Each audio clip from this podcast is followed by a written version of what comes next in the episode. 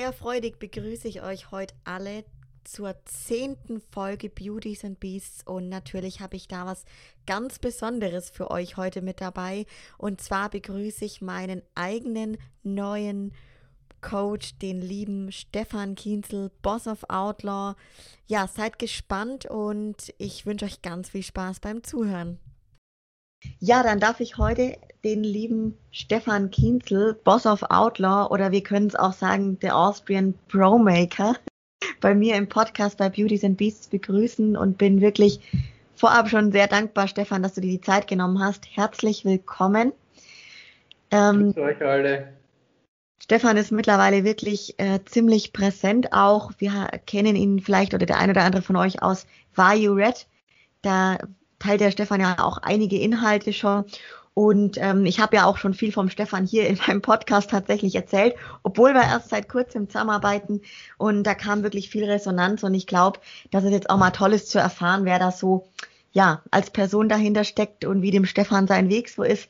Deswegen würde ich direkt an dich, Stefan, mal übergeben und zwar ja stell dich doch einfach mal kurz vor, wer bist du und wie kommst du denn zum Thema Bodybuilding? Also meine Geschichte mit Bodybuilding ist eigentlich schon eine relativ lange. Also ähm, ich war als Jugendlich mm, eine Zeit lang recht sportlich, komme eigentlich aus dem Radsport, habe dann aber aufgrund meiner, meiner Rock'n'Roll-Zeit sehr, sehr lang keinen Sport gemacht. Ähm, bin dann nach der Matura oder wie es in Deutschland Abitur heißt, nach Wien aufgebrochen, um Medizin zu studieren und habe dann wirklich ähm, neben dem Studium, wie soll das klassischer Student so gehört, ein Rock'n'Roll-Leben gelebt und bin halt, hab mich platt gefressen. Äh, für, für die Deutschen da draußen, platt ist halt fett. Und hab halt so 100, 110 Kilo gehabt und das war alles mehr schlecht als recht. Hab sicher sechs, sieben Jahre fast keinen Sport mehr gemacht gehabt. Und mir hat mein Bruder dann ähm, eine Karten für ein Fitnessstudio geschenkt. Das war zu Weihnachten 2003, glaube ich. Ja, zu Weihnachten 2003 oder 2002. Nein, ich glaube 2003. Auf alle Fälle habe ich dann, ähm, ich muss mal fairerweise dazu sagen, ich habe nie eine große Sport. Also meine Mama hat einmal den Satz gepflegt ähm, und hat gesagt, der Bur ab dem Zeitpunkt, wo er laufen hat keinen, ist er wo dagegen gerannt. Also ich bin halt grundsätzlich eher der, der botschattere Typ und habe meine Gliedmaßen nicht wirklich unter Kontrolle. Aber aus irgendeinem Grund habe ich extrem schnell bemerkt im Gym, dass ich dafür ein gewisses Talent habe. Natürlich, die medizinische Bildung hat dabei geholfen, aber ich habe halt irgendwie eine riesengroße Freude und eine Leidenschaft für diesen Kraftsport entwickelt. Ich habe dann mit relativ mit einer relativen Hartnäckigkeit von, von Jänner bis April von 110 auf 68 Kilo abgenommen ähm, jeden Tag so eineinhalb Stunden Krafttraining gemacht, volle Granaten. Ich habe sofort mit Grundübungen angefangen. Ich habe innerhalb von vier bis fünf Wochen ich 100 Kilo beugt und gehoben. Ähm, ich bin von der Genetik her eher ein stärkerer Typ. Und habe dann, es ist wirklich neben dem Studium halt so eine riesengroße Leidenschaft von mir geworden. Also ich bin im Training komplett aufgegangen und Fortschritte waren sehr, sehr schnell da. Ich bin dann ein Jahr drauf zum ersten Mal ähm, 2005, dann äh, damals hat das Ganze noch Body Fitness Classic heißen, ähm, mhm. gestartet. Das war vor dem Classic Bodybuilding. Äh, mit, ich glaube, 74 oder 75 Kilo. Ein Jahr später dann mit ähm, 84 Kilo zum ersten Mal im Classic Bodybuilding. Ähm, bin dann, ähm, hab, bin in Österreich Zweiter als 14. bei der ersten Classic Bodybuilding Weltmeisterschaft und habe dann aber doch relativ schnell erkennen müssen, dass mit, mit, mit, mit, mit all dem Know-how und mit all der akribischen Planung, mit dem unbändigen Ehrgeiz, ähm, ich in dem Sport nie das erreichen werde, äh, wo mein Maßstab oder wo mein Qualitätsmaßstab liegt. Ähm, ich habe ähm, Colitis ulcerosa, das ist so eine Autoimmunerkrankung, wo man in regelmäßigen Abständen seinen eigenen Darm ausscheidet de facto für Bodybuilding relativ taktisch unklug, wenn du ein Problem mit der Verdauung hast. Zusätzlich bin ich so ziemlich gegen alles allergisch, was da draußen herumläuft oder herumfliegt. War das schon immer so? Immer Allergie? Schon, ja. Ja. ja. ich bin, mein, mein, mein, großes Problem ist, das habe ich glaube ich noch nie in einem Podcast gesagt, ich bin tot auf die Welt gekommen, meine Mutter hat Plazenta Previa gehabt und hat die Plazenta ähm, eine halbe Stunde vor mir verloren und ich habe eigentlich keine Energieversorgung mehr gehabt. Und bin ein, sozusagen ein medizinisches Wunder, weil sich keiner mehr erklären hat, oder kennen, warum der Burg gelebt hat. Ähm, weil es natürlich damals lange gedauert hat, ins Krankenhaus zu kommen. Ich war um die 40 Minuten ohne Energieversorgung. Bin mit einem Abgasscore von 1 auf die Welt gekommen. Boah. Und bin halt so der Survivor und habe halt so meine, meine, meine, meine Bäcker und es rennt halt nicht alles rund.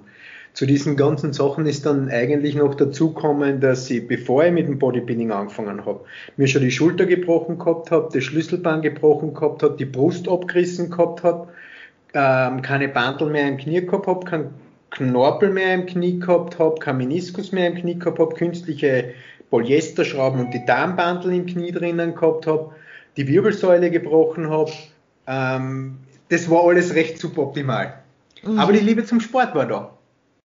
Ja. Und ich habe mit, meiner mit meinem Ehrgeiz damals da relativ viel irgendwo hineintheatert und wie so oft es halt ist im Leben, haben Frauen sehr oft recht. Meine Frau hat meistens recht, muss ich, muss ich leider Gottes sagen. Oder leider Gottes, es ist in Wirklichkeit eh Gott sei Dank. Ich, ich lebe mit meiner Frau seit 1999 zusammen, also wir kennen uns länger als die Hälfte meines Lebens Ach. und leben auch so lange zusammen. Und meine Frau hat dann wirklich gesagt, du Stefan, glaubst wirklich, dass das so das Richtige ist? das, das hat jetzt irgendwie so nicht wirklich gute Zukunft. Ja. Ich habe ihr recht geben müssen und ich habe dann relativ früh merke, dass ich halt aufgrund meiner analytischen Herangehensweise und aufgrund was in meiner, meiner objektiven Gabe, Sachen zu analysieren, ein wirklich gutes Händchen gehabt habe, Leute zu coachen. Und habe dann 2007 angefangen, Leute zu coachen. Zuerst nur Freunde, unentgeltlich. Das habe ich bis 2011, glaube ich, gemacht. Ähm, unentgeltlich, da habe ich aber schon zig österreichische Staatsmeister gecoacht, äh, Weltmeister gecoacht, Dritter bei der Universe, bis ich parallel habe ich dann 2009 schon mit einem sehr, sehr guten Freund damals mich, also mit Medizinstudium, das habe ich mittlerweile abgebrochen gehabt am Ende des zweiten Abschnitts, habe dann Wirtschaft gemacht und war in der Krankenhausverwaltung tätig und habe mich dann äh, 2009 mit einem Therapieinstitut selbstständig gemacht und in dieses Therapieinstitut dann natürlich auch das Coaching hauptberuflich und entgeltlich ähm, integriert und mache das jetzt seit ähm, elf Jahren mehr oder weniger hauptberuflich. Oh ja, Body-Konsultanz, ne? Genau, Body-Konsultanz. Ja. Habe 2013 dann noch einmal einen Ausflug gemacht ähm, in den Wettkampfsport.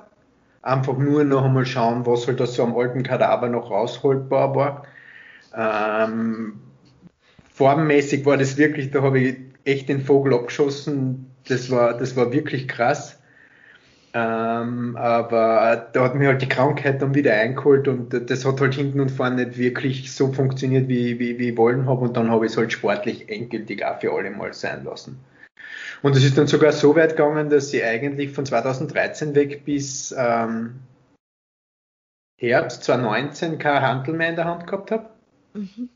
Und lustigerweise, wie die Lara Profi geworden ist, 2019 im Oktober, Mhm. Ähm, ich fahre ja, wenn jetzt nicht Corona ist, immer mit auf Wettkämpfe, vor allem die wichtig sind. Ich bin ja so ein komplett nervöser Typ, ich halte ja daheim nicht aus. Und wenn jetzt irgendwo auf der ganzen Welt der Wettkampf ist und ich sitze daheim vor einem Livestream oder sonst irgendwas, habe ich Kopfhörer auf den ganzen Tag und keiner aus der Familie darf mir anreden, weil da bin ich in der Welt komplett da bin mit dabei. in der Welt of ja. Deswegen ist es taktisch klüger, wenn ich gar nicht daheim bin. Das ist weniger Stresspotenzial.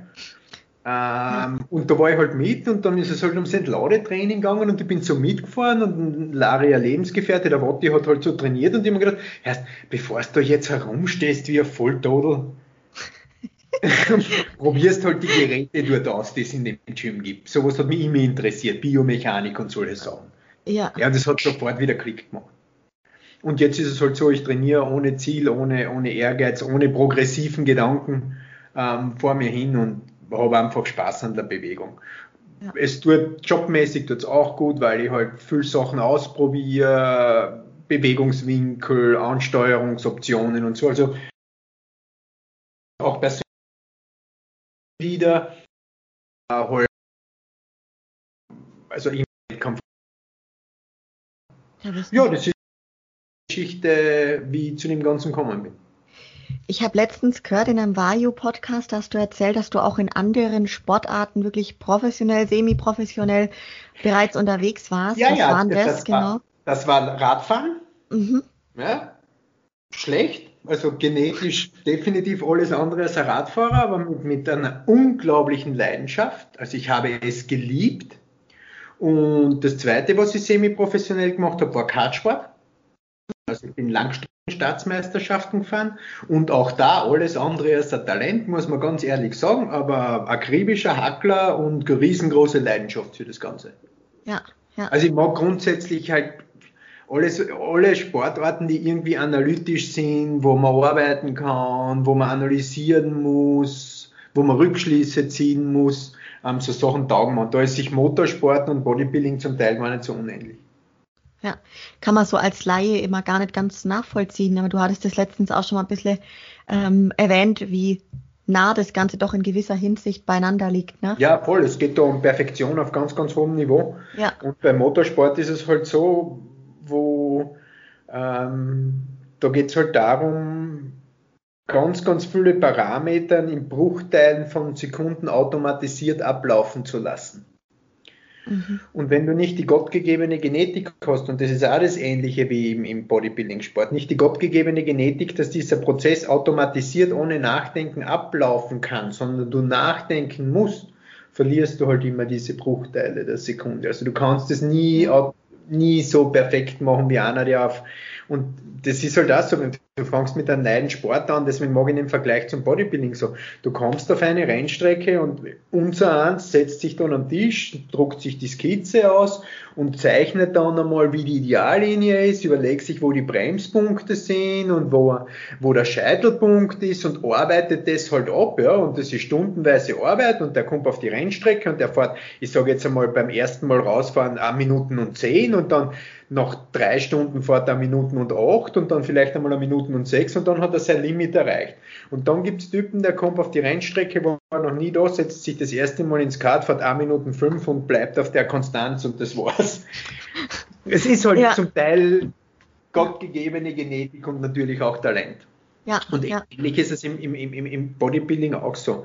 Ähm, Bodybuilding ist für mich der schönste Sport der Welt. Und Bodybuilding ist für mich auch der schönste Sport der Welt, wenn ich nicht Weltmeister werden kann oder nicht Profi werden kann oder sonst irgendwas. Und was mich immer ein bisschen traurig macht am Bodybuilding ist die Tatsache, dass sich die Leute immer oder dass sich die Leute die Freude aufgrund eines nicht vorhandenen Wettkampferfolges oder aufgrund einer Möglichkeit, das ihr Idealbild zu erreichen, verderben lassen. Ja, wenn wir jetzt wieder den Vergleich ziehen, ich habe mir meine Freude am Kartfahren nicht verderben lassen, weil ich nie Michael Schubermacher werden kann. Ich kann es nicht. Bei allem nie. Es, es geht. Ich kann nicht einmal, keine Ahnung, ein zweitklassiger Kartfahrer werden, weil ich das genetische Potenzial nicht dazu habe. Und das ist bei Bodybuilding halt sehr, sehr oft der Fall, dass die Leute, weil sie nicht eine Bikini-Profi-Figur erreichen können, weil, weil die Knochenstruktur einfach genetisch nicht da ist, ähm, dann gefrustet sind und den wunderbaren Sport eigentlich eher mit Druck und mit Frust machen und am Ziel nachlaufen, das nicht realistisch ist, anstatt einfach Freude und Liebe am Sport zu haben und, ähm, und die Ausübung des Sports in den Vordergrund zu stellen und das persönlich Erreichbare ähm, sich an dem erfreuen. Das ist ja. immer so was, was, was, was mich oft sehr traurig macht, weil, weil, ich, weil ich mir denke, das ist eigentlich schade. Ja, kann ich nur unterstreichen. Ich glaube, oder was glaubst du, ist der, der Hintergrund davon, dass es so stark im Bodybuilding im Vergleich zu anderen Sportarten der Fall das ist? Das haben wir in einem letzten Podcast eben auch schon einmal bei Vajo andiskutiert. Das ist wirklich interessant, warum im Bodybuilding oder in diesen körperbetonten ja. Sportarten jeder glaubt, er kann auch alles erreichen. Also absolut, man kann ja eh alles erreichen und jeder kann besser werden und jeder kann großartig werden. Aber es gibt halt einfach genetische Limits. Das hat beim Fußball, Tennisspielen, Motorsport hat das eigentlich keiner in dem Ausmaß. Ich glaube, ähm, einer der Gründe ist der, ähm, weil es vergleichbar ist. Ja? Mhm. Ich habe jetzt nicht die Möglichkeit, in einem Formel 1 Auto zu sitzen. Ja. Ich vor auf der Straße, aber das ist eine komplett andere Welt.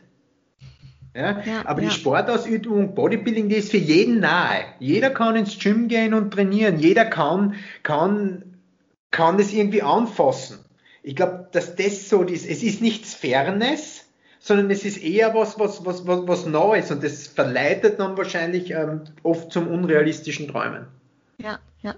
Und dieses starke Vergleichen, ich denke, das ist dadurch, dass Social Media mehr geworden. Natürlich. Ja, also das spielt, das ist unser großes Thema. Ich bin ja, ich bin ja, klingt ja auch schon komisch, so alt bin ich jetzt auch nicht, aber mit, mit, mit 20 Jahren Bodybuilding am Buckel und das sind Pi mal Daumen ein bisschen weniger als 20 Jahre, kommt man ja aus einer anderen Generation. Bei uns hat es Muscle and Fitness und bei uns hat es die Flex gegeben. Die ist einmal im Monat rausgekommen und wenn der Olympia war, haben wir eineinhalb Monate später gewusst, wer gewonnen hat. Da hat es sonst nichts anderes gegeben. Bei uns war es so, und ich habe hab im Top Gym angefangen zum Trainieren, das ist das Wiener oder das österreichische Bodybuilding-Mecker. Ähm, da hast die bis zum gewissen Körpergewicht nicht auszogen im Studio. Ja. Weil da irgendwie schon eine andere Respektschwelle war. Ähm, und so, ich bin ja da, damals schon gestartet, ja, und erst in der Bodyfitness und dann in der Classic Bodybuilding Klasse, aber ich hätte mich nie traut mit Bodybuilder zu schimpfen. Ich habe immer gesagt Fitnesssportler. Weil irgendwie ein Bodybuilder war für mich ein Typ, der, der um die 100 Kilo in einer ansprechenden Form gehabt hat. Also ja. da war dieses Respektverhalten war, war da zum Teil schon noch ein anderes da und das hat natürlich damit zu tun, dass ähm, dass Social Media nicht so eine große Rolle gespielt hat, beziehungsweise was sicher auch ein Thema ist, ist ähm, generell, weiß nicht, das klingt jetzt komisch, aber der Respekt vor anderen war halt einfach ein größerer. Und man hat auch mehr die Realität gesehen als jetzt irgendeine Scheinwelt, weil du ja gesehen hast, der, der, der, der österreichische Master, der neben dir trainiert hat, hat unterm, unterm Jahr ausgeschaut wie eine Qualle. Und dann ist er halt irgendwann einmal auf Diät gegangen. Also dieses ungeschönte, dauernde in Form, dauernd spitze, dauernd lächelnd und dauernd leibend, ähm, das hast du auch nicht so gesehen. Ja, stimmt. Ich stelle das auch heutzutage fest, dass dieses Selbstbild, Fremdbildung, also da vielleicht einfach nochmal häufiger in der heutigen Zeit der Fall ist, dass Leute sich stark vielleicht falsch oder verschwommen einschätzen. Ne? Ja, In dem Sport ist es ja eh oftmals der Fall. Ähm, aber natürlich da vielleicht dadurch nochmal mehr. Das wäre jetzt auch so ein Punkt, wo ich dich gern fragen würde, mhm. welche Veränderungen du denn im Wettkampf Bodybuilding siehst von heute zu früher. Also ein bisschen ja, hast ja gerade schon gesagt. Das ist ganz, ganz interessant. Ja. Ähm, Männer-Bodybuilding entwickelt sich, mein, also richtig und falsch streichen wir jetzt einmal aus, aus, aus dem absoluten Wortschatz raus, weil wer will das beurteilen, was richtig und was falsch ist. Ja? Ich sage jetzt für meinen Geschmack richtig oder für meinen Geschmack falsch. Für meinen Geschmack entwickelt sich Bodybuilding wirklich wieder in die richtige Richtung, also vor allem auch Open Class Bodybuilding. Mhm. Ähm, es hat ja, wenn wir jetzt die goldene Ära hernehmen, die dann mit dem Yates irgendwie aufgehört hat, obwohl der Yates zwar extreme Masse und damals auch noch eine tolle Linie gehabt hat, Cole Mendetto, sind dann in die 2000er Jahre wirklich die Leute gekommen, wo, wo, wo es halt auch vollkommen okay war, dass du mit einem Playbauch herumgelaufen bist und die Blunzen rausgehängt ist, das war vollkommen egal. Ja. Ähm, von dem sind wir wieder ganz weit entfernt. Und die Bewertungskriterien heutzutage sind halt wirklich die Kombination aus Härte, Muskelmasse und Linie. Und das gefällt mir halt am Bodybuilding, weil es halt einem Gesamtkunstwerk entspricht. Ja. Es ist, das klingt jetzt zwar für viele da draußen blöd, aber es ist oft sehr einfach, wenn ich heute eine gute Genetik habe, einfach blind Masse aufzupacken das ist jetzt nicht so das Problem, ohne Rücksicht, wenn ich ein Genetiker bin, muss ich jetzt dazu sagen. Das ist für die meisten Leute schon ein Problem, aber wenn ich die Wachstumsgenetik habe, bocke ich das auf und dann geht halt die Mittelpartie hoch. Jedem ist quasi alles wurscht und das passt. Somit gewinnt man heute keine Wettkämpfe mehr. Das heißt, ich muss heute sowohl in der Ernährung als auch in der Supplementierung, aber auch im Training viel diffiziler, viel individueller, viel spezieller für den jeweiligen Körpertypen des Athleten arbeiten, um am Ende aller Tag ihn persönlich zum bestmöglichen Ergebnis zu bringen. Und das ist das, was mir am modernen Bodybuilding wieder gefällt. Ja, ja. ja. Ähm, das betrifft eigentlich alle Männerklassen und eigentlich auch alle Frauenklassen. Das Einzige, was im Moment wirklich schwierig ist für mich und vor allem auch schwierig für mich als Coach, ähm, ist, dass in der Bikini-Klasse gar keine Linie mehr erkennbar ist. Also man hat bei den Amateuren oder auch bei den Profis Unterschied Amateure und Profis von Wettkampf zu Wettkampf unterschiedliche Kriterien. Die Siegerinnen schauen anders aus. Es ist wirklich, wirklich schwer. Bei den Amateuren gehen es jetzt wieder zum Teil weg ähm, von, von, von mehr Muskeln ja, was schon einmal da war, es war schon einmal mehr Muskeln, jetzt ist wieder weniger Muskeln, es war schon einmal besser konditioniert, jetzt ist wieder weniger konditioniert, aber auch nicht bei jedem Wettkampf. Bei manchen Wettkämpfen ist das mehr, bei manchen weniger. Selbst bei den Profis ist es so, dass die normalerweise würde ich jetzt hergehen und immer die Olympia hernehmen und der Standard nehmen und sagen, das ist die allgemeingültige Optik, so soll die Klasse ausschauen. Aber ich habe jetzt als Miss Olympia für mich die All-Time Best Isa Piccini, die ja großartig ausschaut und, und das perfekt verkörpert.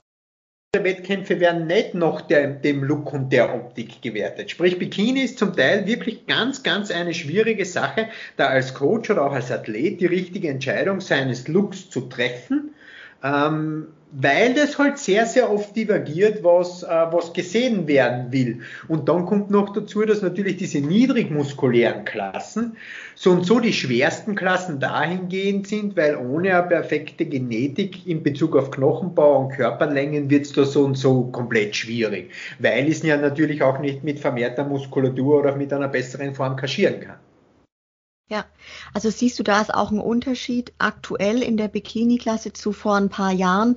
Hast du da den Eindruck gehabt jetzt, dass das damals ein bisschen einfacher war für eine Bikini-Athletin, sich wirklich passend, so ein bisschen passend, was die Bewertungsrichtlinien auch angehen, sich vorzubereiten? Oder auch für Im, dich als ja, Coach? Ich finde, dass es im Moment echt, echt schwer ist. Es ist wirklich schwer. Vielleicht ist es im Moment auch so schwer, zum Beispiel, wenn ich wenn ich mir die NPC, ähm, die Nationals anschaue, ähm, die war vor zwei Wochen. Ja? Ja. Diese Athletin, die dort gewonnen hat, das, die entspricht meinem Bikini-Geschmack. Also so diesen Geschmack von Muskelmasse und auch Konditionierung, wo es in Richtung Isa Bikini geht. Ähm, die hätte bei uns in Europa, hätten es zu der immer gesagt, zu muskulös und, und, und, und zu konditioniert. Also es ist, hat auch Corona ein bisschen das mitgebracht, dass wenig Wertungsrichter von Amerika hier herüben war, dass die Europäer ein bisschen so ihr komisches eigenes Süppchen ge, ge, gebraten haben und es wirklich zum Teil schwer nachzuvollziehen ist, ähm, wie, was sie, was sie suchen. Ja. ja also ja. schwierig. Ja definitiv. Ähm, bei dir jetzt im Coaching, du bereitest Männer vor sowie Frauen hm? und aber schon Tendenz mehr Männer, glaube ich, oder? Ja, weil es einfach mehr Männer gibt auch. Ja, ja. Das ist Ab so mitunter, mitunter der Faktor. Eigentlich auch quer, wenn ich jetzt meine IFBB-Profis nehme, ähm, dann habe ich Open Class, ich habe ähm, Klassik Physik am meisten. Ja, Klassik Physik und Main Physik sind meine dominantesten Klassen. Mhm. Ähm, ich habe dich mit, äh, mit, mit, mit Bikini, ich habe Woman Physik. Die einzigen zwei Klassen, wo ich keine, oder drei Klassen, wo ich keine Profis habe, ist ähm, Wellness, weil neu. Ja. Und bei uns in Europa jetzt auch schwierig, da international den erfolgreichen zu haben. Also Profi habe ich keine, Amateure schon. Ja. Ähm, zwei Zwölfer und Figur. Auf jeden Fall bestimmt auch noch kommen. ja, da, ich, ich habe ein paar vielversprechende Amateure in, in all diesen Klassen, aber Profis halt einfach. Äh, ja. Aber ja. ich ich bin halt, ich, ich liebe den Sport in all seinen Facetten und ich liebe auch die Eigenheiten der Klassen und das macht für mich so lebendig und die, ich bin, glaube ich, schon einer, der sich extreme Gedanken immer macht, was wird in der, in der jeweiligen Klasse, was, was wollen die? Und das auch respektiert, was wollen die. Also man, ich muss halt in dem Sport angepasst sein und ich muss in dem Sport auch bereit sein, Veränderungen wahrzunehmen und mich auf Veränderungen zu adaptieren, was Klassenkriterien betrifft oder was modern ist. Das ist wie in jedem anderen Sport genauso. Ähm, und, und das spielt im Bodybuilding, glaube ich, äh, eine große Rolle und das ist denke ich, auch eine meiner Stärken, dass ich, dass ich mir bewusst bin, dass man sich laufend adaptieren und anpassen muss. Ja, das heißt, auch bei den Männern ist es ein laufender Prozess, sagst du, und es verändert ja, sich immer wieder. Voll, voll. Also ja. ich habe heute komplett andere Strategien ähm, in der Art und Weise, wie, wie ich Leute zu ihrem Maximum bringe, als, äh, als vor fünf, sechs Jahren. Ja, ja. Interessant. Natürlich auch mit umso mehr unterschiedliche Athleten du coachst und umso höher du in der Leiter hochkommst, umso mehr lernst oder siehst du und weißt dann auch. Weißt, weißt du, ich mache das jetzt, wenn wir nochmal zurückrechnen, seit 17 Jahren und seit, seit 11 Jahren jetzt hauptberuflich und, und, und professionell. Ähm, und das wäre halt einfach falsch zu, zu, zu glauben oder zu sagen, dass man da am Anfang schon alles weiß, wie der ausläuft. Das weiß man jetzt auch noch nicht und man lernt halt natürlich immer dazu und ähm, das ist auch schon so ein bisschen das Schöne an dem Beruf. Ja, ja, schön. Was waren denn jetzt in den ganzen letzten Jahren in der Arbeit als Coach so deine verrücktesten Erlebnisse mit Athletinnen und Athleten und auch so deine größten Erfolge? ja, verrückte Erlebnisse hat es ganz, ganz viele gegeben, die würden den Rahmen da und, und, und auch das, das, die, die Jugendfreiheit sprengen. Ähm, da hat es Sachen gegeben, die, die, die, die, die, sind einfach, sind einfach ähm, nur, nur ganz, ganz verrückt, aber ähm, emotional, emotional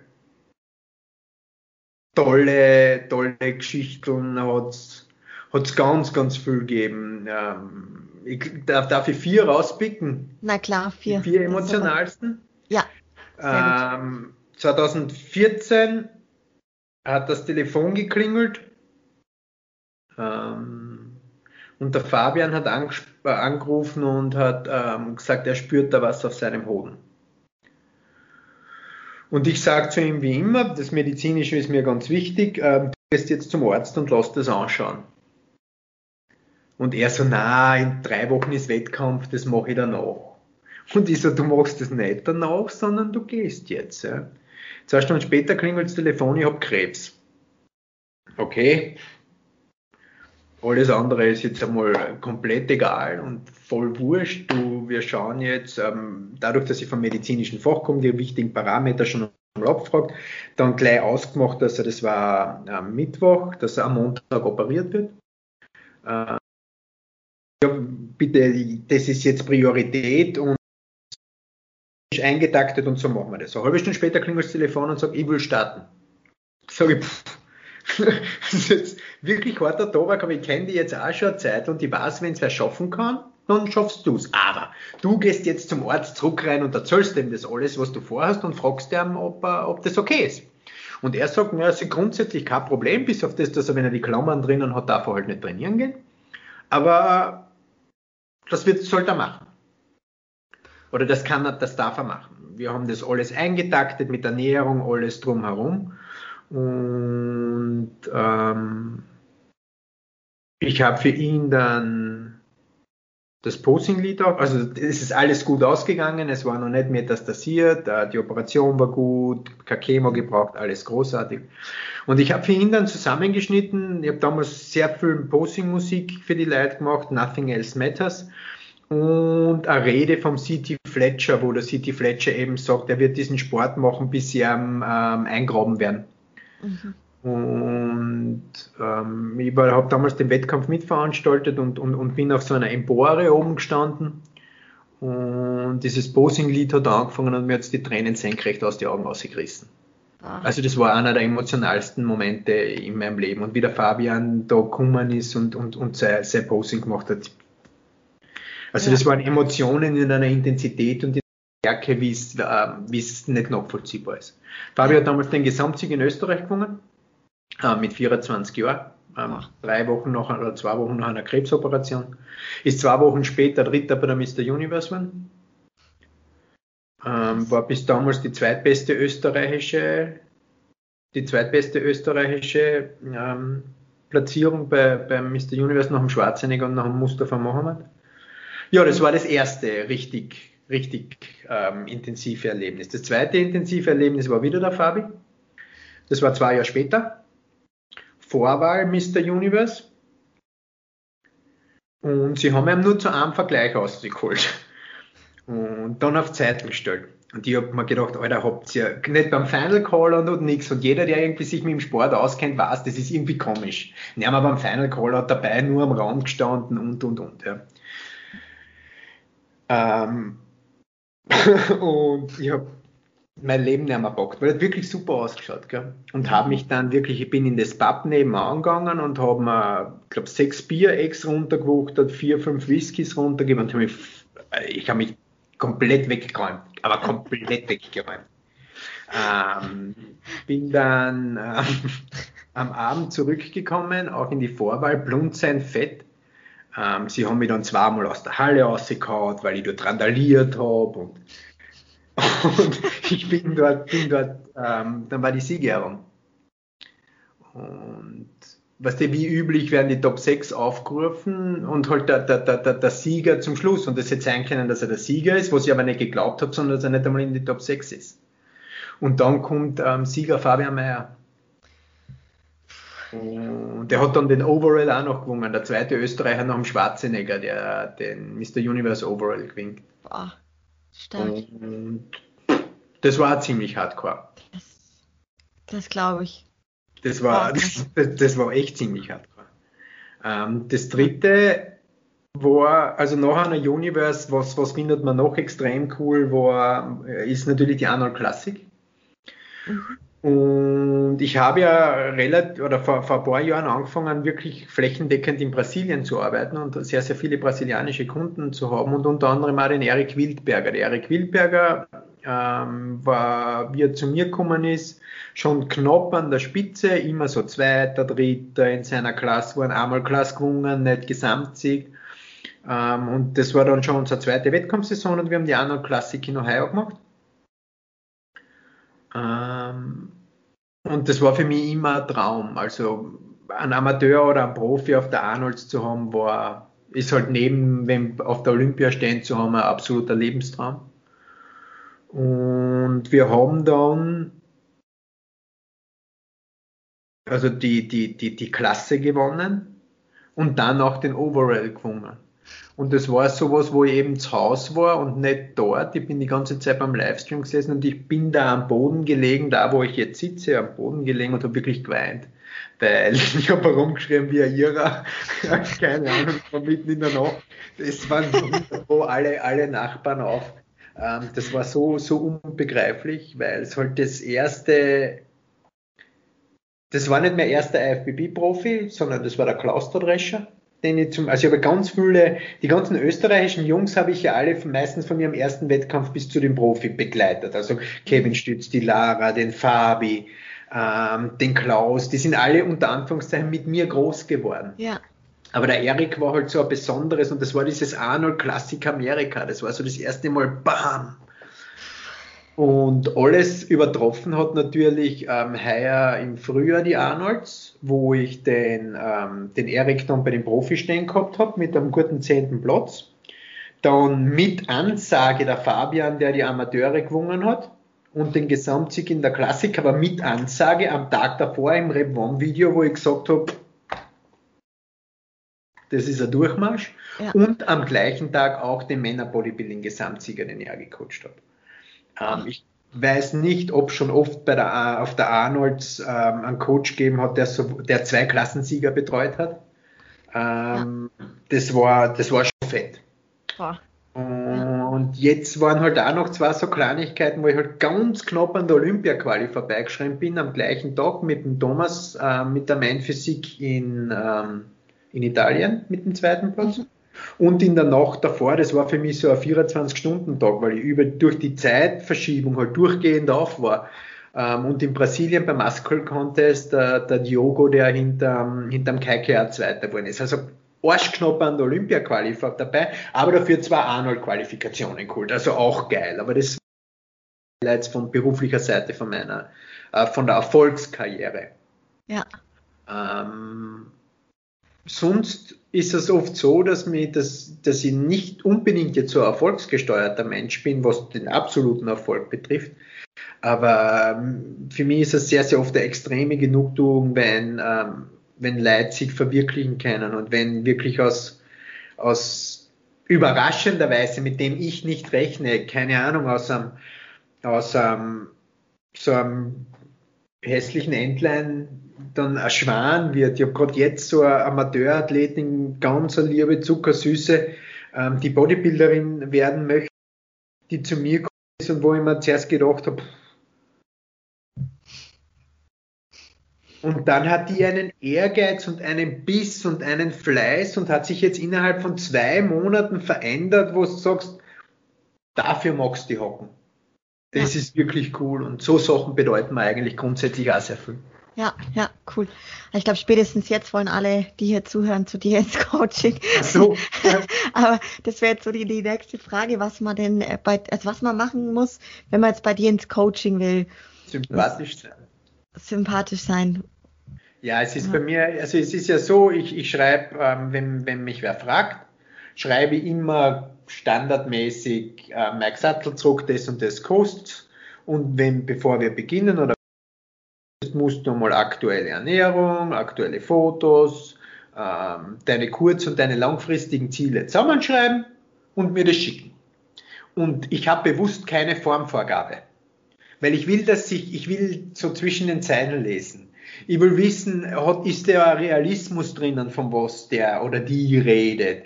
Passt denn seine Optik mit dem zusammen, was er tut? Passt denn seine Optik mit dem zusammen, was seine kurz- und seine langfristigen Ziele sind? Ist das stimmig? Hat er einen Ehrgeiz? Wie formuliert er das? Das sind für mich so die Sachen und das ist dann ähm, am Ende aller Tage eine, eine Sympathieentscheidung. Natürlich greift man ab und zu ins Klo, aber grundsätzlich habe ich ein ganz gutes Händchen, ja, was das ja. betrifft. Ja. Aber das sind mir halt so die wichtigen Sachen. Mhm. Und vor allem, was, was ganz wesentlich ist, mir, mir geht es nicht darum, mir die Genetik aus der Suppe rauszupicken, sondern ich liebe einfach Leute, die äh, Ernsthaftigkeit und, äh, und der Realität im Sport ähm, gegenüberbringen. Ich, ich nichts lieber, als wenn es ehrlich gemeint ist, wie, ja, ich weiß, ich bin im Moment noch schlecht für die Bühne, aber ich möchte mich gern einfach verbessern, anstatt das 700.000. Schreiben, mein kurz- und langfristiges Ziel ist, IFBB-Profi zu werden. Ja. Ja, das hat sich echt gut, doch gut zusammengefasst. Ähm, wie, wie sieht denn so eine Vorbereitung bei dir aus? Wie kann man sich das vorstellen? Ich meine, das ist natürlich sehr individuell vermutlich, Voll. aber an was für Hauptstellschrauben drehst du? Wobei individuell ist relativ. Ich fange immer relativ basismäßig an und dann lasse ich es entwickeln. Ähm, ja. Das heißt, Stellschrauben gibt es, wenn man, wenn man jetzt rein ähm, das Diätszenario sieht, dann ist es bei mir so, dass wenn ich mit, wenn man die erste Diät macht, mache ich immer 16 Wochen. Das ist für mich das, wo ich sage, 16 Wochen muss alles machbar sein, sonst hat man eher ein Problem. Ähm, und dann gibt es halt natürlich sämtliche Stellschrauben, die da sind. Ähm, Training, Ernährung, Cardio, Supplemente, Ergänzungen alles, was halt, alles, was halt dazu, zu kommt. Mit dem bisschen Unterschied, wenn es frauenspezifisch ist, dass ich weiß, dass bei Männern Brechstange funktioniert, bei Frauen nicht. Mhm. Also ich weigere mich, bei Frauen Brechstange zu machen. Mit, ja. keine Ahnung, 500 Kalorien Diät, mit so irgendwas. Das mache ich einfach nicht. Dann blase ich die ganze Scheiße ab und sage, okay, wir gehen einen Schritt zurück, holen uns noch einmal Anlauf äh, von diesen äh, von den Sachen, das ist so ein bisschen ein Credo von mir, das möchte ich bei Frauen nicht machen. Männer, da blasen sowas zeitenweise relativ gut oder stecken es besser weg, aber bei, mit Frauen muss man, was das betrifft, ähm, sorgsamer umgehen. Das ist meine Meinung. Ja. Das wäre jetzt auch so eine gute Überleitung. Wo siehst du die Unterschiede zwischen Frauen und Männern im Bodybuilding? Insbesondere jetzt natürlich bei den Punkten, die wir gerade hatten, so Training, Ernährung, Regeneration. Es ist vor allem einmal klassenspezifische Unterschiede. Das ist das Wesentlichste. Im Training muss ich natürlich klassenspezifisch agieren. Ja, also das ist, ein Physikmädel kann nicht so trainieren wie, ähm, wie ein Bikini-Mädel, weil es symmetrietechnisch ganz andere Sachen braucht. Ganz, ganz, also die, es ist eher klassenspezifischer als geschlechterspezifischer Unterschied. Mhm. In der Ernährung ist so, dass natürlich grundsätzlich leider Gottes Frauen oft, nicht immer, aber oft einen schlechteren Stoffwechsel haben. Also auch wenn man jetzt wegrechnet, Frauen sind leichter und und und, aber auch absolut gesehen haben Frauen oft einen schlechter. Also wenn ich heute hergehe und nur vom leichter Charakter rede und die nehmen 70 Kilo Mann und 70 Kilo Frau, es gibt ja 70 Kilo Frauen, die groß sind, gibt es ja auch, ähm, hat die meistens trotzdem einen schlechteren Stoffwechsel als der Mann. Das heißt, die grundsätzliche kalorische Input ist einmal geringerer. Bei gleichzeitig bei mir im Hinterkopf immer, ich habe nicht so viel Spielraum, weil ich nicht so das Ganze Richtung Wand fahren kann. Das sind so die größten Unterschiede. Regeneration ist selbst, also ist das Gleiche, das sind individuelle Unterschiede. Da gibt es Leute, die Scheiße regenerieren bei Männern und, und, und, und bei Frauen ähm, komplett, komplett genauso. Also da gibt es jetzt nicht so diese großen ähm, Unterschiede. Ja, ja. Okay. Was ist denn für dich deine persönliche Favoritenklasse bei den Frauen? Hast du eine? Ich finde Bikini unglaublich schön, aber wenn ich es jetzt so sagen kann, nervig weil ich es unfair ist das falsche Wort, aber ich finde es halt traurig, dass man Fehler, die man hat, sportlich nicht ausmerzen kann. Nicht so ausmerzen kann wie bei anderen Klassen. Ja? Wenn ich heute eine schlechte Knochenstruktur habe, kann ich nicht hergehen in der Bikini-Klasse und sagen, naja, packen wir halt einfach mehr Schultern auf, dann passt die Symmetrie schon. Das funktioniert in dieser Klasse nicht. Ja. ja. Ähm, macht, macht keinen Sinn. Deswegen, ich mag die Klasse e extrem, mir gefällt sie auch, aber ich finde es halt sehr, sehr oft eine traurige Klasse. Außer man hat die richtige Einstellung in der Klasse und sagt, ich weiß, da ist mein Standpunkt und das macht mir irrsinnigen Spaß und ich mache das einfach. Aber es ist trotzdem emotional eine schwierige Klasse. Ähm, ich finde ja. Figur unglaublich schön und natürlich mag ich die, die, die Physikklasse extrem, weil da kann ich als Coach halt aus dem Vollen schöpfen. Ja. Du ja. kannst halt sämtliche Reißleinen ähm, ziehen. Ja. Weil ich kann das, ich kann die Konditionierungskarte in der Bikini-Klasse nicht ziehen. Ich kann die Muskelkarte in der Bikini-Klasse nicht ziehen. Es ist halt äh, viel mehr in der Klasse von der Genetik abhängig ähm, und das macht es oft halt äh, sehr schwierig. Muss man ganz ehrlich sagen. Also gerade bei den Bewertungsmaßstäben, jetzt auch aus deiner Sicht, was kann man jetzt zum aktuellen Zeitpunkt sagen, sind denn so die wichtigsten Bewertungsmaßstäbe in der Bikini-Klasse? Keine Muskelteilungen, aber doch einen harten Bauch nicht, aber einen konturierten Bauch. Die Taille so schmal wie möglich. Idealerweise zu dieser so schmal wie möglichen Taille dazu nicht zu breite Schlüsselbeine, weil dann bist du wieder zu stämmig und zu massiv. Das heißt, du solltest das Ganze noch zierlich ausschauen. Ähm, großen Hintern, nicht zu dicke Beine und keine Muskelseparationen in den Beinen. Okay, das war gut, gut zusammengefasst, ja. Aber so soll es am Ende aller Tag ausschauen. Ja, ja. Gut, gerade mit der, mit der schmalen Taille, da ist die Isa Pessini ja schon auch äh, ja, das ist, irgendwie echt, ja, sehr das ist ihr, weil sie ist einzigartig. Die ja persönlich, weil es die Lebensgefährtin vom Erik von Wildberger ist, von dem wir vorher geredet haben, der damals die Arnolds gewonnen hat in der Main Physik. Ähm, und wenn es die Isa in Natur siehst, sie wirkt halt auch, sie wirkt oft zum Beispiel massiv auf Bildern oder so. Aber wenn es die Isa, wenn du wirklich vor der Isa stehst, das ist ein echtes Mäuschen. Die schaut halt zum Teil massiver aus, weil sie, weil ihre Gelenkstruktur so abartig ist. Also die Isa hat wirklich eine Taille, die so schmal ist wie ihr Oberschenkel dick und ihr Oberschenkel ist nicht dick. Das ist, das ist der Punkt. Ja? Ähm, die, also diese, diese Knochenstruktur, die die ISA hat, und das kombiniert mit der perfektesten möglichen Präsentation.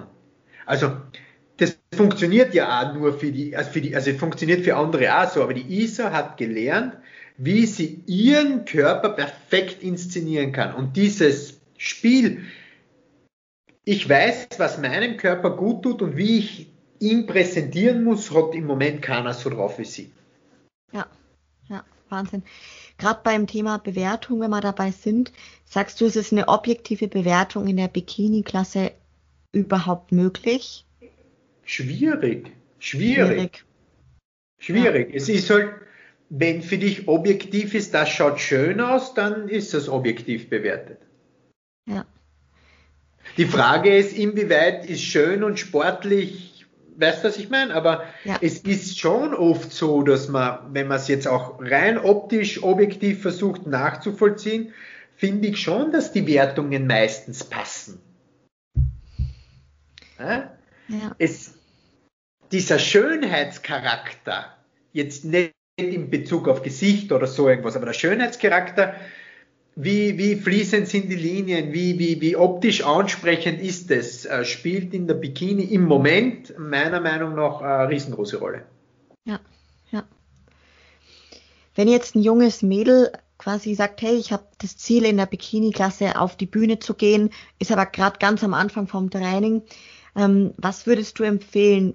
Was, wie soll die beginnen? Empfiehlst du da schon direkt dann irgendwie eine Art Off-Season zu machen, mit mal ein bisschen rausfressen oder und danach dann eher wieder wenig und so wenig hungern oder wirklich einen moderaten Aufbau mit einer durchgängig guten Wohlfühlform für diejenige Person? Ja, definitiv. Auf lange Sicht das Einzige, was bei Frauen funktioniert. Das mag in jungen Jahren ein, zweimal gehen mit drauffressen, beim dritten, vierten Mal es dir das Bindegewebe nicht mehr danken und du wirst dann nachhaltigen Schaden haben, den du zum Teil nicht mehr reparieren kannst. Wenn hast eine affenartig geile Bindegewebsgenetik, geht's öfter, aber davon kannst du nicht ausgehen. Das heißt, ähm, das mit Hirn und mit nicht so großen Gewichtssprüngen zu machen, ähm, ist sicher die richtige Entscheidung. Ja, ja. Und gerade da machen junge Mädels oft den Fehler. Die schauen oft, ähm, wenn sie anfangen zu trainieren, recht sportlich und gut aus. Und dann hauen sie sich komplett zusammen, weil sie einfach platt werden. Und das ist ja. dann halt schade, weil da passiert dann ja nicht mehr wirklich eine Verbesserung. Ja. ja. Wann sollte denn jemand deiner Meinung nach überhaupt eine Wettkampfdiät anfangen ähm, und wann lieber nicht? Also du hast, hast du vielleicht auch Athleten, die jetzt nicht auf eine Bühne gehen? Ja, ja, doch. Das schon, oder? Ja, okay. Genau. Also du bist ja, so wie ich dich jetzt kennenlerne, auch ein super ehrlicher Typ.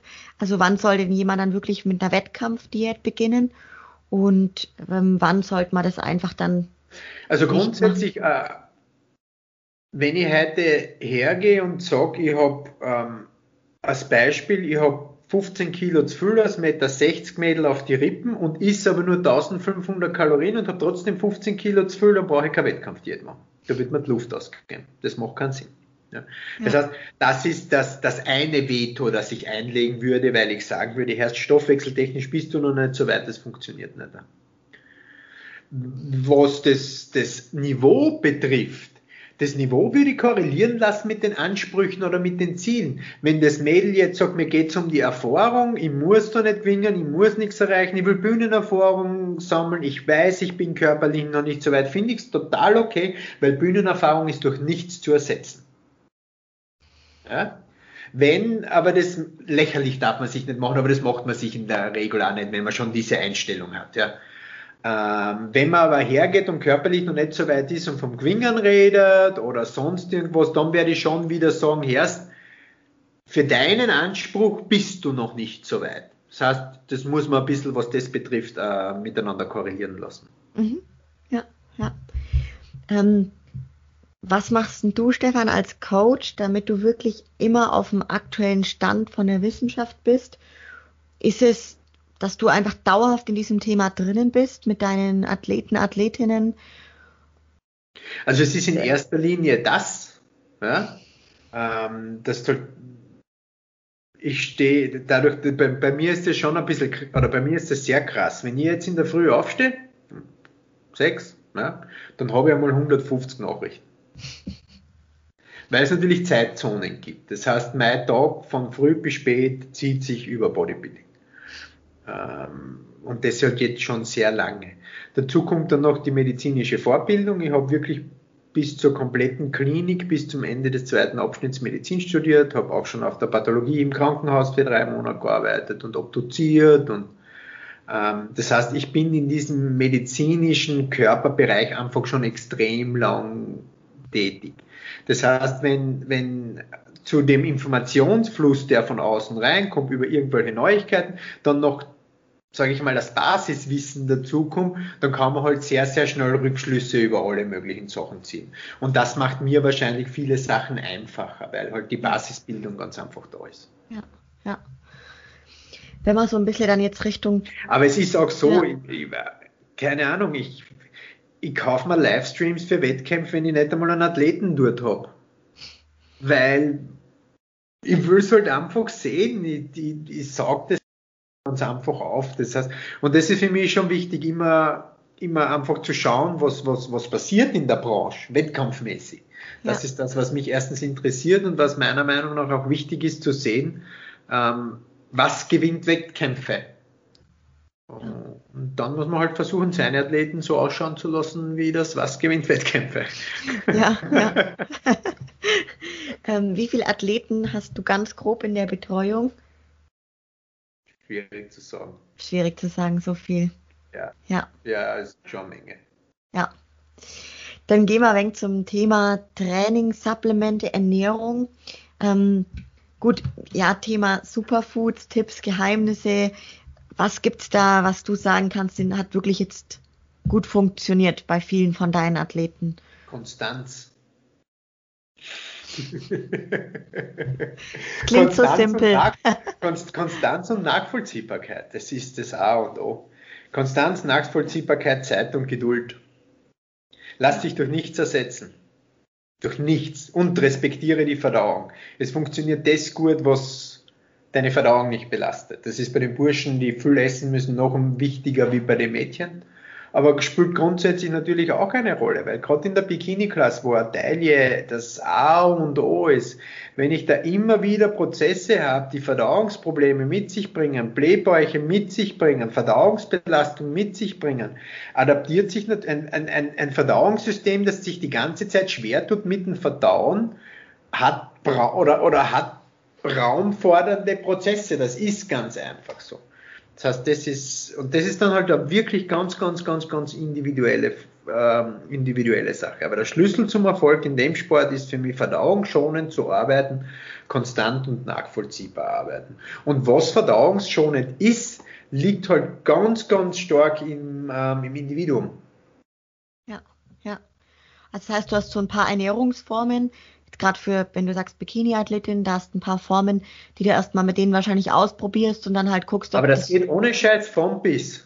Ja. Das geht echt, das geht bei mir von bis. Ja. Ich schaue mir halt immer mal das, das, das, das, das, das, das Protokoll, das ich kriege, von vornherein an. Und dann mache ich einmal eine Angleichung dessen, wo ich glaube, ah, das könnte in die Richtung gehen oder wo ich halt schon Probleme sehe.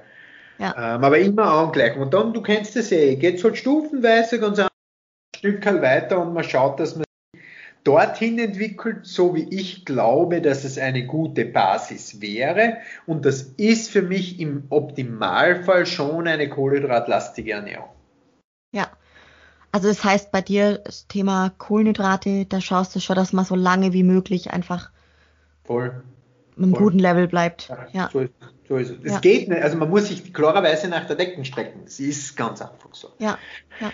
Aber das ist mein Ziel und das ist vor allem mein Ziel, wenn ich mit wem anfange zu arbeiten, ähm, ihn so herzurichten, dass ich beim sinnvollen Körperfettgehalt halt möglichst verdauungsschonend viel essen kann, sagen wir so. Möglichst ja. viel essen ist ja auch nicht unbedingt das, das verdauungsschonend viel essen. Auf das versuche ich immer zu achten. Ja. Beim Thema Ernährungsmythen, gibt es da ein oder ein paar Ernährungsmythen, wo du gerne mal ein aufräumen würdest oder die dir immer wieder zu Ohren kommen? Ja, die Angst vor Kohlenhydrate ist sicher präsente und die ist in vielerlei Hinsicht nicht nachvollziehbar, weil es wirklich, und glaubt's mir, ich habe echt schon viel Leid durch meine Finger gesehen. Also hunderte Hunderte. Und wenn von diesen Hunderten drei, vier Leute dabei waren, für die Kohlenhydrate wirklich nicht gut funktioniert hat, dann war das viel. Ja. ja. Ähm,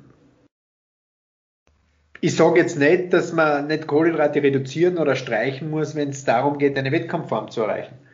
Ähm, aber ich muss versuchen, im, im, im unterm Jahr in meinem täglichen Leben ähm, meinen Stoffwechsel so gut wie möglich zu halten, weil das ist mein, erstens mein Werkzeug.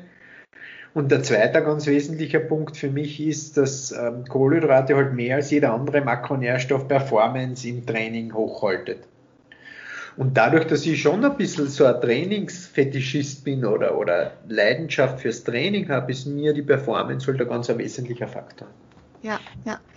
Zum Training kommen wir auch direkt ähm, bei den Themen Trainingsvarianten. Was ist da so, wo du sagst, diese Trainingsvarianten, mit der hast du jetzt bei den meisten Athleten die beste Erfahrung gemacht? Gibt es da was, wo du sagst, das ist die Trainingsvariante? Ja, es ist schon so. Also grundsätzlich ist es einmal so, ist der, ist der häufigste Fehler, den die Leute machen, dass sie sich nicht zu oder dass sie sich mit der Ausführung nicht beschäftigen. Ja? Ich muss eine Muskelfaser von, von, der, von der entlasteten Position bis zur Spitzenkontraktion mit hundertprozentiger Kontrolle bewegen können, sonst werde ich nicht den dementsprechenden Stimulus auf die Muskelfaser kriegen, um ein Wachstum auszulösen oder um ein perfektes Wachstum auszulösen. Das ist für mich einmal so das, der Stein des Weißen, Bewegungsqualität nennen wir es einmal so. Und dann bin ich grundsätzlich, aber Ausnahmen bestätigen die Regel, Grundsätzlich der Freund eines eher niedrigvolumigeren Trainings, also nicht 7 Millionen Sätze. Die Sätze, die ich mache, ordentlich und knackig und auch mit Untersachen öfter in der Woche zu trainieren. Ja. Und jetzt zum Beispiel hast du gesagt, dass du sagst, okay, Push, Pull, Beine, sowas ist jetzt bei dir auf jeden Fall eine Variante, die du gerne ja. und auch erfolgreich ja, anwendest. So ist es, ja. Vor allem, wenn es darum geht, drauf zu packen, Muskeln zu kriegen. Die meisten Leute mit denen wir zusammenarbeitet haben, ja, klingt jetzt blöd, zu wenig Muskeln. Ja. ja. Und so eine Lieblingsaussage von mir, äh, ein Tag, an dem ich nur Arme trainiere, ist ein verschwendeter Tag, weil es ist ein Tag, an dem ich wachsen kann. Und grundsätzlich ist er so, Arme, also ich glaube, ich habe noch nie wen gesehen, der keine Arme gehabt hat, weil er keinen Armtag hatte.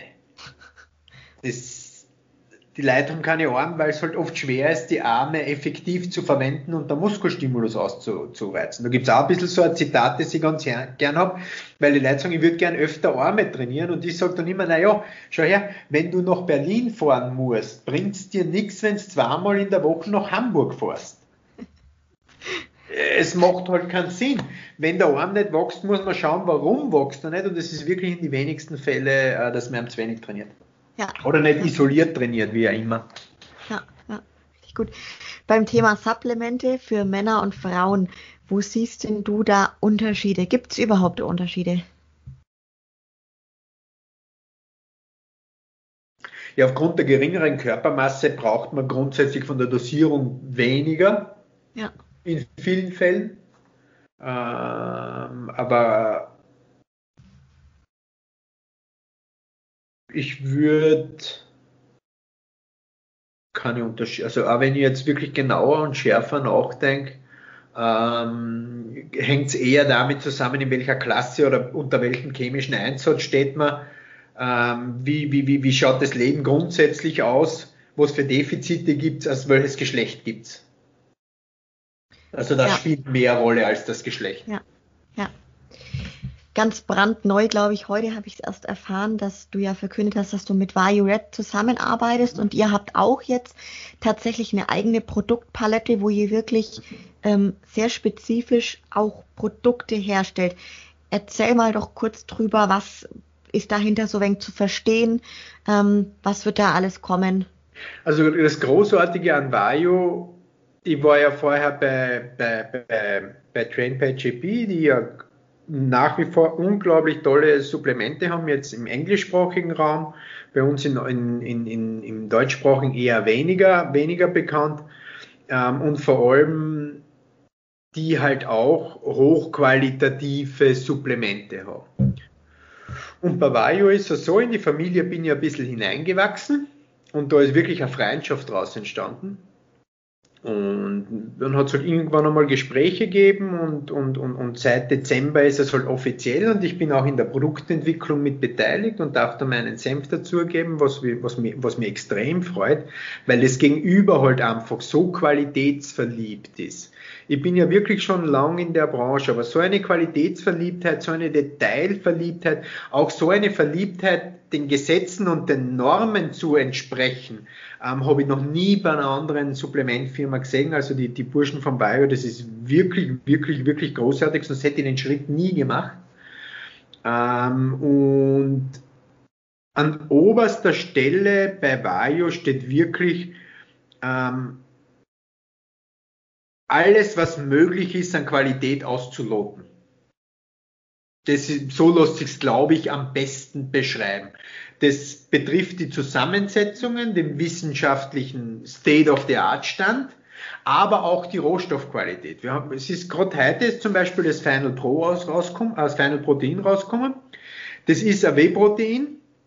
Das ist eine Kombination ähm, aus Whey-Protein Isolat von Grassfed-Kühen ist, ein patentiertes Whey-Protein, das Isolac und der Hydrolysat, ähm, das Optipep, das ähm, Whey-Protein-Isolat hydrolysiert hat. Jetzt ist es so, dass einerseits das Produkt deswegen so toll ist, weil diese patentierten Inhaltsstoffe eine unglaublich tolle Verdaubarkeit haben. Also gerade dieses Thema Verdauungspassage ist abartig. Aber jetzt kommt auch noch dazu, dass nicht nur die, die Inhaltsstoffe, also dass es vom, vom, von der Formula von der Formel her genial ist, es ist auch von der Rohstoffqualität genial. Das ist von irischen Kühen die Molke, die auf der Weide gestanden sind. Und es ist ähnlich wie beim Fleisch. Am Ende aller Tag konsumierst du das, wie das Leben dieses Viechs war. Ja? Und das macht, macht das Produkt halt zum, auch natürlich teurer, aber auch besser als, als, als, als viele Produkte des Mitbewerbs, weil da auf die Rohstoffqualität in Form von patentierten Inhaltsstoffen, überprüften Inhaltsstoffen, biologischen, nachvollziehbaren ähm, Inhaltsstoffen äh, Gebrauch gemacht wird. Und das ist ähm, das, was mich an der, an der Firma fasziniert und wirklich freut, weil, ähm, weil dieser Qualitätsgedanke über ähm, am monetären Gedanken steht. Ja, das heißt, da wird auch noch ein bisschen was kommen auf jeden Fall. Ja, ja, es gibt Zeit. im Moment schon, ähm, es gibt ähm, das 2C Plus, das ist ein Komponentenprotein, auch recht interessant, ist jetzt nicht ganz mein Geschmack, aber ist ein gutes Produkt, aber ich bin jetzt grundsätzlich nicht so der Caseinfreund, nicht weil ich nicht glaube, dass es nicht gut ist, es ist für mich eine Geschmackssache. Ähm, es gibt den Nitro, das ist ein, ein Pump Booster, der obartig geil ist. Also erstens vom Geschmack her ist das Ding ein Wahnsinn, sollte jetzt nicht ähm, ein Kriterium sein, aber auch vom, vom, vom Effekt her. Dann gibt es das Meta Plus, das ist ein Stoffwechselgetränk, ähm, auch für untertags aus Grüntee, äh, Bitterorangen und Koffein. Ähm, ganz, ganz eine ausgeklügelte Formel, die gut schmeckt und am ähm, wach halten lässt. Dann gibt es ein klassisches EAA-Produkt, ähm, das ist das mTOR. Ähm, jetzt gibt's eben das Final Protein und dann gibt's ganz, ganz großartig, jetzt hätte ich es fast vergessen, das Intra. Das Intra ist eine Kombination aus zyklischem Dextrin und Peptopro, also auch zwei patentierten Inhaltsstoffen, äh, die mit weiteren Inhaltsstoffen, die wirklich ähm, ganz, ganz toll. So, so kleine Details wie eine niedrige Dosis Ashwagandha im Intra, die jetzt nicht den Cortisonspiegel runtersetzt, aber zum Beispiel den Entzündungsprozess aufgrund der starken körperlichen ähm, Betätigung und ähm, das Immunsystem während dem Training stärkt. Also es sind wirklich ganz, ganz tolle, ausgeklügelte Formeln, ähm, die an, natürlich ihr Geld kosten, aber auch ihre Wertigkeit haben, wenn man sagt, ich möchte meinen Körper mit dem bestmöglichen Rohstoffen und Zusammensetzungen versorgen. Ja, spannend auf jeden Fall. Da können ja, voll. Und es kommen echt noch, es kommen in der Pipeline stehen jetzt noch für, fürs Frühjahr zwei unglaublich geile Produkte, wo ich die Möglichkeit gehabt habe, auch schon meinen Senf dazu abzugeben. Ähm, wirklich, wirklich großartig. Ja, cool. Also. Bin ich auf jeden Fall selber auch gespannt. Cool. Ähm, jetzt kommen wir zu einem Thema, was so ein bisschen ein Tabuthema ist. und zwar zum Thema leistungssteigernde Mittel. Mhm. Ähm, ich möchte da ganz bewusst ein bisschen drüber sprechen. Ich hatte die Möglichkeit vor kurzer Zeit in Garnicus im Podcast ein bisschen von meiner Geschichte dazu zu erzählen. Ähm, jetzt würde ich dich gern fragen, Stefan, was glaubst du ist so der Grund, warum gerade eben auch im Frauenbodybuilding über dieses Thema leistungssteigernde Mittel überhaupt nicht gesprochen wird? Soll ich ganz ehrlich und direkt sein? Ja, bitte. Weil es für die meisten peinlich wäre. Sehr gut, ja. das, ist, das ist meine ehrliche Meinung. Also wenn ich sehe oder höre, wie auf nationalen Wettkämpfen Mädels was die sich reinpfeifen und wie korreliert dazu die ausschauen, da schlage ich mir beide Hände über den Kopf zusammen, weil es einfach so abstrus ist. Das ist bei, bei, bei, bei Burschen nicht anders, verstehe mich nicht falsch, da denkst du auch oft, das passt hinten und vorne nicht zusammen. Aber bei Mädels kommt halt noch dazu, dass ich da nachhaltigen Schaden anrichte. Das ist so, den muss man im Auge schauen und das, die Gefahr ist ganz eine andere. Und wenn ich heute ich sage das jetzt ganz ehrlich und ganz direkt. Wenn ich, wenn ich glaube, ich werde Bodybuilding-Profi, und das muss ja der Anspruch sein, dass ich überhaupt an eine chemische Unterstützung denken kann. Ja? Und wenn ich es nicht schaffe, natural deutsche Masterin zu werden, dann soll ich in Sport wechseln. Das war, ja. Das ist jetzt ganz ehrlich und ganz ja. direkt. Aber wenn ich es brauche, ähm, wenn ich wenn ich Steroide oder sonst irgendwas brauche, um eine bayerische, eine hessische oder sonst irgendwas Meisterschaft zu gewinnen, dann bin ich, muss man ganz ehrlich sagen, in der falschen Sportart. Ja. Weil dann wäre ich nie ganz nach oben kommen. Das ist unrealistisch. Das passiert ja. dann ganz einfach nicht. Das heißt quasi jetzt so, meine nächste Frage wäre wirklich gewesen, ab wann sollte sich ein Athlet oder auch eine Athletin damit befassen und überhaupt Gedanken machen? Das heißt, du sagst, äh, wenn das Ziel eine Athletin muss auf ja. alle Fälle mal eine gestandene Wettkampfathletin sein, die schon einmal ein paar Meisterschaften gemacht hat und erfolgreich war. Weil die Steroide werden nicht den Unterschied machen, ob erfolgreich oder nicht. Die Steroide werden den Unterschied machen, ob erfolgreich vielleicht oder super erfolgreich. Aber sicher nicht, wenn ich bei der bayerischen Dritte wäre, ob ich dann Erste wäre. Oder vielleicht werde ich dann halt Erste, aber dann ist halt Schicht im Schacht. Ja, ja. Warum sind denn leistungssteigernde Mittel gerade eben bei den Frauen wirklich noch gefährlicher, als es ohnehin schon auch bei Männern natürlich der Fall ist? Na, bei Frauen habe ich halt einen irreversiblen oder kann ich halt sehr schnell einen irreversiblen Schaden haben. Ja. Ähm, und diese es kommt ja dann auch auf, aber ich nehme eh nur wenig. Ich kenne Leute, die bei 5, wenn man es beim Namen nennt, die bei 5 Milligramm Oxandrolon noch 5 Wochen brummen wie ein Trafo. Ja, die können Bariton singen. Und da stellt sich die Frage, ob ich das für den dritten Platz bei der bayerischen Meisterschaft will. Das ist ja idiotisch. Ja. Oder wenn ein anderes Thema, wenn der, wenn der, wenn wenn der Kitzler dann irgendwann einmal die Größe eines Kleinkindpenises hat. Das, das muss ja alles nicht sein für, für keinen Output. Das ist halt so dieser, dieser, dieser Faktor. Was ähm, die restlichen gesundheitlichen ähm, Gefahren sind ganz genau die gleichen wie beim Mann. Bluthochdruck, ähm, Herz-Kreislauf-System, Lebertoxizität. Aber was bei Frauen vielleicht auch noch ein bisschen eine Rolle spielt, ist, wenn man es besonders blöd und falsch macht, natürlich die DHT-spezifischen Nebenwirkungen wie Kopfhörerausfall, Bartwuchs. Das sind alles Sachen, die will man als Frau nicht haben und man muss ganz, ganz ehrlich sagen, dass der, der falsche, dumme Einsatz dieser Substanzen einem sogar sportlich schlechter macht, weil keiner will ein Bikini-Mädel mit vermännlichten Gesichtszügen sehen. Also das ist absolutes No-Go. Ja, ja, richtig. Ähm, jetzt machen wir eine Überleitung. Auf jeden Fall erstmal vielen Dank, Stefan, dass du da auch so offen und transparent äh, drüber sprichst. Finde ich ganz gut und ganz wichtig. Und jetzt komme ich wenn so zum Thema Olympia tatsächlich, Profibereich. Wir hatten vorher schon so ein bisschen die Isa Pessini, weil du gesagt hast, du kennst ja, ja auch ein bisschen durch den Eric. Ähm, was glaubst du ausblickmäßig 2020 Olympia? Wird die Isa Pessini deiner Meinung nach die, den Miss Olympia-Titel verteidigen? Wenn es nach meinem Geschmack geht, hat sie keine Konkurrenz. Ja. ja? Aber sie ist wieder ein Dick massiver geworden. Sie hat wieder ein Dick mehr Schultern, wieder ein Dick mehr Beine. Also vor allem Bein von hinten ist wirklich wieder ausladender geworden. Es stellt sich die Frage, wann der Punkt kommt, dass sie die Grenze überschreitet. Und das ist so die, die Fragezeichen-Komponente, die ich habe. Wollen Sie, also ist der Look vielleicht schon zu, ich sage jetzt einmal sportlich? Oder ist es noch Bikini? Das kann ich oder das traue ich mich jetzt nicht voraussagen. Ja.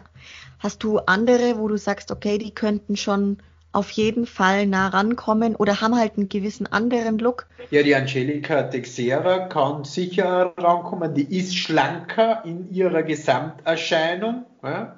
Mhm. Ähm, die ist da sicher die, die ähm, direkt dahinter steht. Ja, ja. Meiner Meinung nach. Ja. Was also es war, bei der, es war bei der Arnold arschknapp. Zwischen, zwischen den beiden. Zwischen den beiden. Ja. Danach das ist, ist glaube ich. Geschmacksentscheidung. Ja. Also es ist im Endeffekt eine reine Geschmacksentscheidung. Aber halt auch irgendwie, früher hätte ich gesagt, auch eine Leitentscheidung, wie man die Klasse sehen will. Grundsätzlich die Olympia immer, aber das würde ich jetzt nicht mehr sagen, weil sie werden wirklich jeden Wettkampf. Ja, ja. Was denkst du, wird sich gerade die NPC, IFBB, wo, also wohin wird die sich entwickeln? Jetzt gerade wenn wir auf die Bikini-Klasse gehen, gerade im nächsten Jahr, jetzt 2021, denkst du, das wird jetzt dann schon ein Zeichen sein mit dem Olympia? Oder also sagst also grundsätzlich glaube ich schon, also ich glaube schon, glaube schon, dass es ein grundsätzlich ein Zeichen ist, aber wenn ich ehrlich bin, glaube ich, dass sie, dass sie die Muskelmasse wieder ein Stück zurückschrauben wollen, weil sie natürlich auch die Wellness eingezogen haben. Das wäre auch von der Logik her so diese Sache. Ja, ja. Wellnessklasse, die ist ja jetzt auch immer mehr am Kommen. Also die siehst du schon auch als, äh, dass die sich weiterhin etablieren wird. Ja, ich, also die, die explodiert. Also vor allem, wenn ich mir jetzt, keine Ahnung, ähm, dadurch, dass ich ja die brasilianischen Meisterschaften immer schaue, äh, da sind zum Teil schon mehr Wellness-Mädels als Bikini-Mädels. Okay. Also die Klasse hat dann einen irrsinnigen Zuspruch und die Leute mögen es wirklich, ja. So eine Isa Pessini hat ja schon auch irgendwo gewisses Wellness-Potenzial, wie ich jetzt finde. So Könnte sie 100 Pro, also die kann 100 Pro mit, mit ihrem Wachstumspotenzial, wenn es die Isa trainieren siehst, die, du siehst ja, sie muss sich künstlich klein halten. Das macht sie mit ihrem Essen, das macht sie auch mit der Art und Weise, wie sie trainiert. Da ist ja unglaubliches Potenzial da. Wenn es die von die Zügel lässt, ist die innerhalb von einem Jahr Wellness. Da bin ich überzeugt davon. Ja. Siehst du denn in der IFBB Pro League einen Unterschied zwischen Wettkämpfen innerhalb jetzt Europa und den USA? Das hattest du vorhin so ein bisschen ja, bei der heuer, heuer schon, vor ja. allem, weil es halt ähm, nicht die normale Wertungsrichterdurchmischung gegeben hat. Kann man jetzt aber auch schwierig sagen, was da in 2021 passieren wird, ne? Ja, gar nicht. Ja. Bei, Im Men's Physik ist das zum Teil ganz grob aufgefallen. Also in Europa haben sie alles diese kleinen, zierlichen Burschen gewinnen lassen. Und in Amerika oder auch Südamerika ist, ist in der Men's Physik, natürlich brauchst du diese Teile, die brauchst du immer, aber da ist Masse Trumpf. Ja. Ja gerade bei, beim Wettkampfjahr 2021, denkst du, da kommen noch viele Wettkämpfe dazu, weil aktuell tatsächlich Amateurwettkämpfe finde ich. Es sind, glaube ich, es sind, glaube ich, alle jetzt einmal in Warteposition. Weil natürlich, glaube ich, voriges Jahr die, die, die, die Veranstalter und Promotoren schon viel Geld in Kanal gespielt haben. Gell? Also es wird jetzt keiner mehr, wenn es nicht eine 80-prozentige Wahrscheinlichkeit ist, dass der Wettkampf ist, eine Halle buchen recht, ja. Das ja. ist so im Moment, wenn es eine Corona-Entlastung geben wird, aufgrund der Impfung und aufgrund welchen Maßnahmen auch immer, bin ich mir tausendprozentig sicher, weil die Veranstalter müssen ja auch Geld verdienen. Das sind ja viele Firmen, die das Haupt, also was Leute nicht wissen, das sind ja Unternehmen, die damit ihr Geld verdienen. Die können jetzt kein Geld verdienen. Ja. Das heißt, ob dem Zeitpunkt, wo es möglich sein wird, werden die Geld verdienen wollen. und werden Wettkämpfe machen. Das ist sicher wie das Amen im Gebet. Nur auf Jux und Dollerei, so wie voriges Jahr Wettkämpfe auszuschreiben, die dann nicht sind, Hallen zu mieten, zu buchen, die dann nicht benötigt werden mit Stornokosten und und und, das wird sich heuer keiner mehr leisten können nach dem vorigen Jahr. Ja, ja. Also das heißt einfach da jetzt gerade für die Leute, die nächstes Jahr Wettkämpfe planen oder machen wollen, noch ein bisschen warten, beziehungsweise dann vielleicht eher spätes Frühjahr bis Sommer anpeilen. Ne? Ja, definitiv. Also wenn, wenn du auf Nummer sicher gehen äh, möchtest, ist das ähm, sicher, sicher der, der, der einzige Weg. Ja, ja, cool. Gut, Stefan, also so von meinen allerersten Fragen, um dich wirklich kennenzulernen, wenn sind wir soweit echt durch. Jetzt würde ich aber gern von dir mal noch mh, hm, wissen, gerade weil mich tatsächlich viele angefragt haben wegen dem mhm. Coaching bei dir, ähm, mhm. was die denn jetzt genau, also müssen die einfach dich anschreiben über Social Media, wenn man jetzt zu dir ins Coaching genau. will und dann wo, wurscht, woher die kommen, ne? ob jetzt aus Deutschland, ob aus. Voll. Ja, ja. Sobald Englisch, also die, die, ich, das ist immer, weil mir die Leute immer fragen, wie rede ich mit den Brasilianern? Ich rede Englisch und sie reden Google-Übersetzer. weil am Anfang habe ich mir gedacht, was braucht denn der so lang für eine Drei-Wort-Antwort? Ja?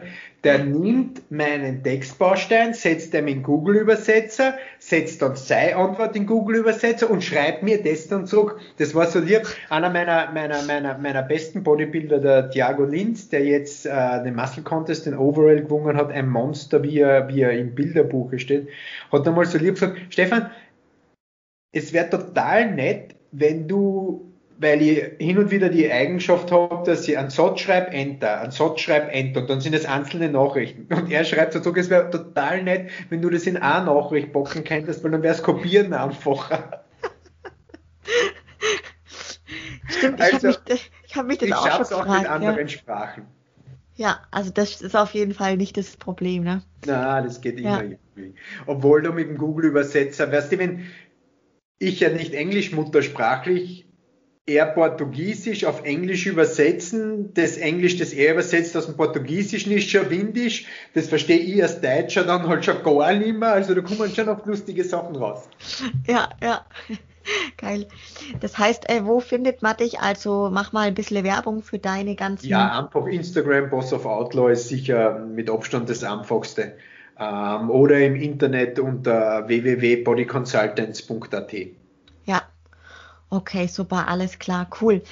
Also ich habe auch noch mal einiges über dich jetzt erfahren, was ich so noch nicht wusste und ich glaube, vielen anderen hat es auch einige Fragen beantwortet. Wir haben ja auf jeden Fall vor, dann mit der Christina, ähm, dass wir gemeinsam mal eine Dreierrunde machen und mhm. uns da ähm, ein paar ausgewählten Themen auch wirklich ein spezifisch widmen.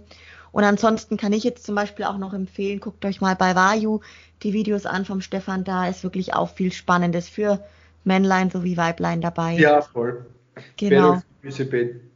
Cool. Weil wie Stefan, gesagt, ja. die meisten Sachen sind ja wirklich allgemein. Es gibt natürlich Unterschiede Männer oder Männer und Frauen, aber die meisten Sachen sind ja allgemeingültig. Genau, ja, ja.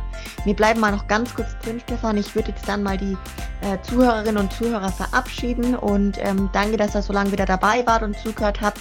Gibt es mir auch gerne ein Feedback natürlich und dann ähm, dem Stefan einen schönen Abend, euch allen natürlich auch weiter eine schöne Woche.